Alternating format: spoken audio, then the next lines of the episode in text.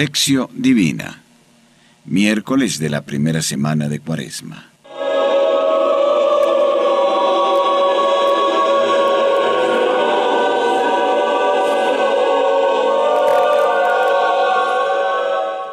Lección, primera lectura del libro de Jonás, capítulo tercero, versículos 1 al 10.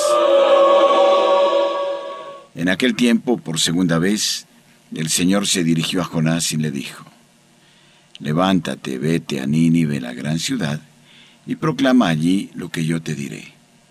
Jonás se levantó y partió para Nínive, según la orden del Señor. Nínive era una ciudad grandísima. Se necesitaban tres días para recorrerla. Jonás se fue adentrando en la ciudad y proclamó durante un día entero.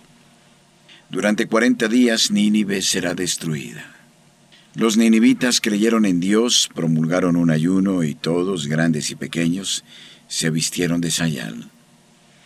También el rey de Nínive, al enterarse, se levantó de su trono, se quitó el manto, se vistió de sayal y se sentó en el suelo.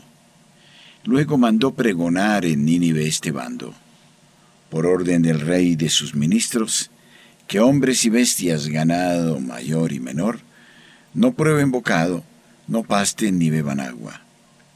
Que se vistan de sayal, clamen a Dios con fuerza, y que todos se conviertan de su mala conducta y de sus violentas acciones. Quizá Dios se retracte, se arrepienta y se calme el ardor de su ira, de suerte que no perezcamos.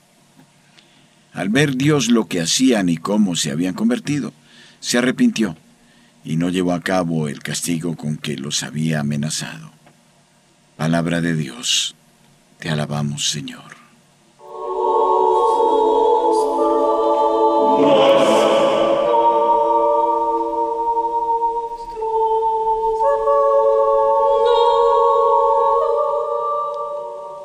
Proclamación del Santo Evangelio según San Lucas, capítulo 11, versículos 29 a 32.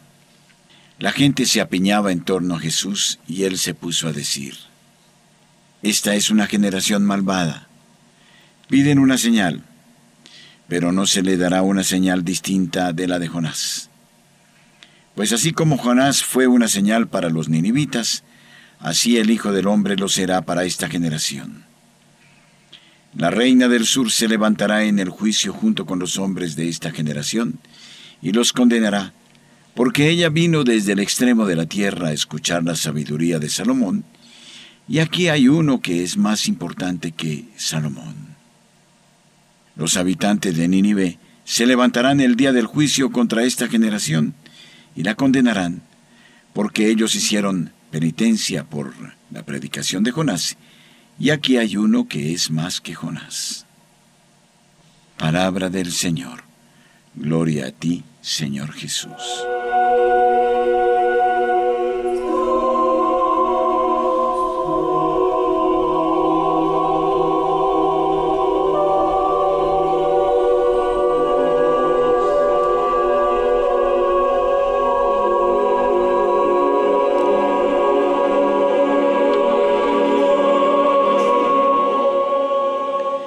Meditatio. El libro de Jonás es una especie de larga parábola cuyo mensaje central es la universalidad de la salvación.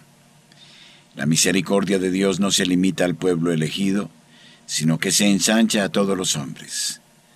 Por segunda vez el profeta es enviado por el Señor a la capital del reino asirio, Nínive, proverbial por su grandeza, para anunciar la destrucción de la ciudad a causa de la perversión de sus habitantes. A la primera llamada Jonás respondió fugándose. ¿Cómo puede un hombrecillo inerme profetizar la ruina de la superpotencia enemiga en su mismo territorio? Obligado a obedecer por las peripecias que experimentó, ahora comienza a cumplir la misión que se le confió. Como profeta, Jonás anuncia un oráculo de amenaza y de reprobación en nombre del Señor y su predicación llega al corazón de los ninivitas y de su mismo rey.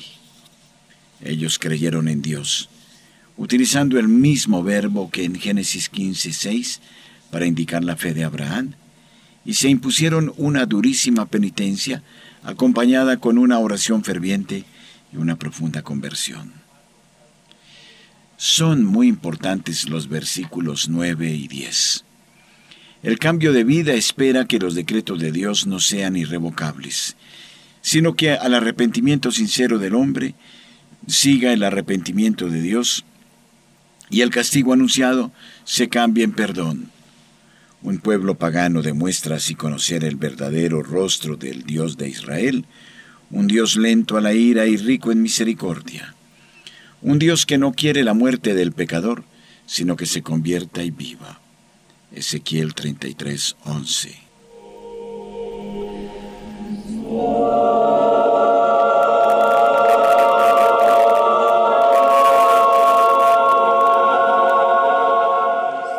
En el Evangelio, mientras la gente se apiñaba en torno a Jesús, Él responde a los que, para ponerle a prueba, le pedían un signo del cielo.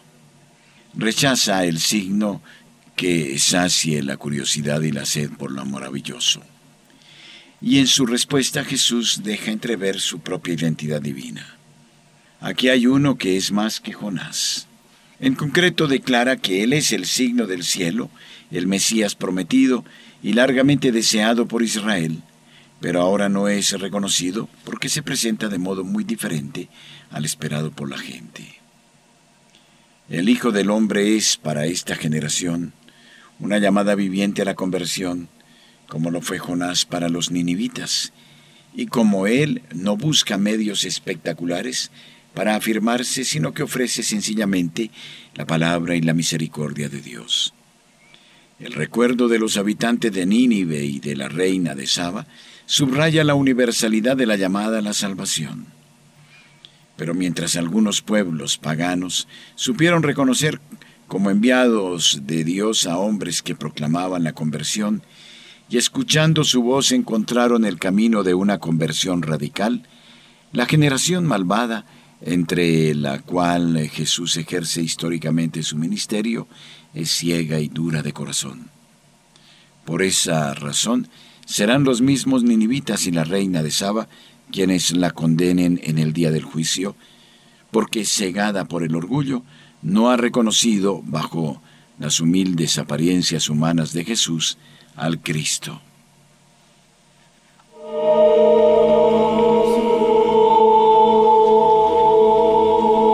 En este tiempo litúrgico resuena constantemente la invitación a la conversión.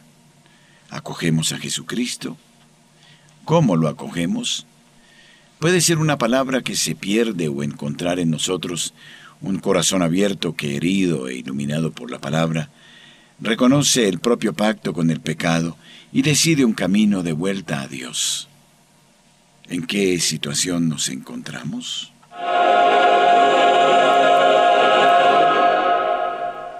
Horacio. Padre justo y misericordioso, tú nunca te cansas de llamar a todos a la conversión, para que tus hijos gusten del gozo de la comunión contigo. Perdónanos, Padre, hemos cerrado el corazón en la indiferencia egoísta y satisfecha, y no nos hemos abierto a tu invitación. Señor Jesús, tú manifestaste la llamada extrema del amor del amor que vence la muerte ofreciendo la vida.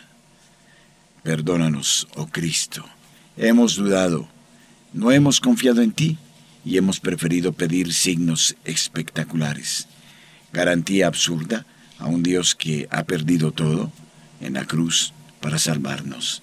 Amén.